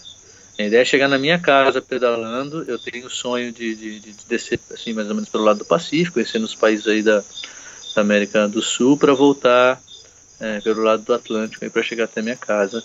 Né? É, eu, eu acredito que eu devo ter ainda mais um ano e, e pouco de viagem, uhum. se nada der errado, mas também as coisas acontecem, né? Saem um pouco fora do planejado e eu posso ir direto Colômbia, é, Panamá, Colômbia, Amazonas e de alguma forma ah, chegar em São Paulo. Tá? Mas a ideia realmente é Terra do Fogo e um ano, um ano e pouco chegar minha, na minha casa. Ah, essa, essa, acho que é a ideia. É, passa pro pessoal seus, seus, seus, contatos, suas mídias sociais. O que, que é? Seu Instagram, Facebook? Ou, Obrigado ou pela oportunidade. Aliás, queria também aproveitar a oportunidade, eu não consegui fazer isso no começo, né? Porque você é muito brincalhão e passou. Queria te dar parabéns aí pelo Portal Extremos. Né? Não, acho que não só em meu nome, mas em nome de todos os aventureiros do Brasil. Né? Uma referência aí é, para nós. Então, parabéns aí pelo seu trabalho, né? Valeu, Bom, tudo que é meu aí é, né? Se você quiser digitar aí da China para casa, bye bye, que você vai aparecer coisa minha, né? Mas o meu nome nas redes sociais, tanto no YouTube como no Facebook, é Aurélio Magalhães. Né? O, o, canal do Facebook ele tem um delay né, de algumas semanas do lugar onde eu estou agora. Por exemplo, amanhã é dia de postar um vídeo. Amanhã é Nicarágua. Né? Estou aqui na Costa Rica, mas amanhã eu posto é, a minha primeira passagem na Nicarágua aí. E Aurélio Magalhães também. É só o Instagram que é o meu nome completo, é Aurélio Tanuri Magalhães. Tá, e tem o... E tem o blog também, né? Que é, que é a mesma coisa, de Magalhães. E tem o da vaquinha também, não tem? Do quê? Da vaquinha. Que é? Ah! Vaca online. Ah, do Apoia-se. Do Apoia-se, né? O Apoia-se, isso. é, É meu, mesmo, meu- é, é, o Apoia-se é o site de financiamento coletivo, né? É o é www.apoia-se barra da China para casa by bike. Ah. né? É um é aquele site de, de, de- financiamento coletivo que você né, de acordo com, a- com as suas possibilidades é, eu ofereço tipos de recompensa mas agradeço muito se você pode contribuir aí ouvinte com qualquer valor que, que ajuda bastante aí na continuação do projeto. Fantástico, Aurélio. A gente tentou aqui passar cinco anos e uma hora e meia. Eu sei que sabe o que vai acontecer disso? Ah, Eu vou até deixar o ouvinte ligado. É, como eu estava muito ansioso, né? Porque a gente fez um brief antes, eu estava muito ansioso, a gente falou, pô, como é que nós vamos falar cinco anos num podcast, né, Mel? aham. Que de uma hora, né? Então às vezes pode ter, até ser tido a- a impressão de, de- de ter, ter sido muito corrido, né? Até peço um pouco de desculpa aí para os seus ouvintes, mas eu espero que a partir de agora começamos a, a- falar um pouco mais de lugares específicos, um pouco mais detalhado, né? É, então, é, a partir de agora, a gente, é, em torno de um mês ou um pouco mais, a gente grava um podcast e aí você vai falar sobre os últimos 30 dias. E se também lembrar de histórias magnânimas dos cinco anos, também fique à vontade para contar também. Tá, tá, tá certo. É, e é, eu é, tenho essa, essa ideia de é, continuar com, com, com, com o meu canal do YouTube, né? Eu só queria deixar é, claro que quando eu saí do Brasil, eu não tinha a mínima ideia, não tinha, não tinha nem expectativa de ter um canal do YouTube, eu não sabia como editar, eu não gosto do japonesinho que mora dentro do meu computador, eu não gosto de computador, isso aí é um, a gente não se entende muito bem. Esse é um desafio é, a mais na minha viagem, né? Então, assim, já tenho mais de. é, são quase 200 vídeos, é, que conta desde. Né? E agora, toda quinta-feira, Elias, né? agora toda quinta-feira, já há dois anos, dois anos e pouco, né? Dois anos e pouco, toda quinta-feira tem é, um vídeo novo no ar, né? que, é o- que é mais ou menos o resumão da, da semana. Bom, uma, uma ótima dica pro pessoal, pros ouvintes também, poder conhecer um pouco mais, ver em vídeo também. Então é interessante. É, aham. né? É, então, é isso, por isso que eu tô, t- tava falando assim, ter um pouco de paciência nos vídeos passados aí que eram muito amador, e agora eu tô aprendendo enquanto eu tô viajando, né? Então, sempre quando tem uma janelinha aí, ah, como que eu faço para pôr um Google Maps? No começo, por exemplo, eu não conseguia é, identificar o, o, o lugar que eu estava, né? O cara que ia ver lá não sabia, ah, é Nepal, mas que lugar? Hoje já dá para ver lá a estradinha por onde eu passei, quer dizer, vou aprendendo e vou, vou fazendo aí aos poucos e, e, e- e sempre com a ideia de, é, de deixar mais uma referência, né? Eu acho que não é todo dia que, que a gente encontra a oportunidade de, de, de viajar tanto tempo assim, né? Sou muito agradecido por essa, por essa oportunidade que eu, que eu tô tendo e eu acho que não é nada mais justo poder deixar uma referência, compartilhar, inclusive agora, vai em primeira mão por extremos. Opa, opa. Ó, tá vendo? Não, por extremos. É, é, tá chegando aí o aniversário de seis anos de viagem, né? Eu vou lançar uma série sobre meu equipamento de viagem, tudo aquilo que eu acho que valeu a pena e tudo aquilo que eu acho que é, dicas de manutenção de barraca, é, da bicicleta, é, camping, material de dormir para cicloturista, relacionando peso, é, espaço e tudo mais, durabilidade, é, cuidado, manuseio, etc. Vamos lançar isso aí em breve também. Deixar aí como referência para quem está viajando, começando quer começar a viajar de bicicleta. É, fantástico. Aurélio, então acho que é isso para esse primeiro podcast. Aí nos outros a gente vai diluindo mais os assuntos, vai conhecendo mais você, sua, sua, sua cicloviagem. Tá certo, cara. Eu agradeço novamente aí a oportunidade. Deixo um abraço aí para todos os ouvintes do Extremo. E fico à disposição. Quando você achar que quer falar de algum assunto específico, só entre em contato comigo que a gente deixa uma história para os ouvintes ter mais uma referência. Legal, então. Valeu. Obrigado, hein. Feliz Natal. Oh, é feliz aniversário, cara. Que Natal. Valeu. Tchau, tchau. Até mais.